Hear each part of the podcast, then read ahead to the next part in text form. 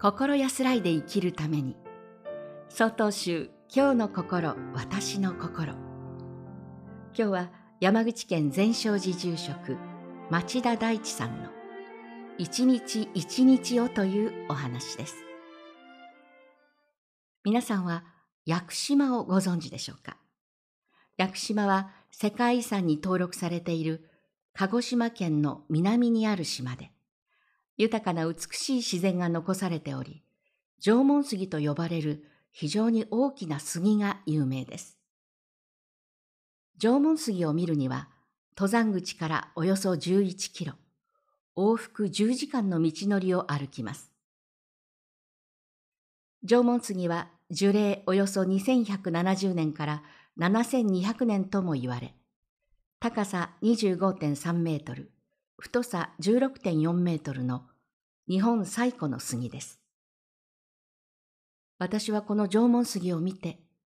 古代からの悠久の時の流れを感じ、圧倒されました。時の流れはとどまることなく駆け抜けていきます。朝も昼も夜も、私たちの思いや願いも預かり知らないところで流れていくのです。私たちは日頃、今日しなくてもまた別の日にすればいいと思い、今日一日の本当の意味や価値を見失ってしまいがちです。総統集では無意味に過ごし、日々の生活を無駄にしていれば、たとえ100年生きたとしても、尊い命を、続いていく命の働きを台無しにする。悔いても取り返しのつかない失敗で悲しむべきものだと導かれます。当たり前のことですが、過ぎた時間は取り戻せないのです。しかしあなたが今日まで多くの時間を無駄に過ごしたと思うのなら、今日から正せばよいのです。百年の中で一日でも仏の心を起こし、仏の生き方ができたなら、その時点でこれまでの人生は尊いものであるのです。これまで過ごしてきた時間が今の私たちを作り、これから流れていく日々の中での行いが、この先の私たちを作ります。私たちは日々の行いの中で、今日この一日を仏様の生き方に近づけることができるのです。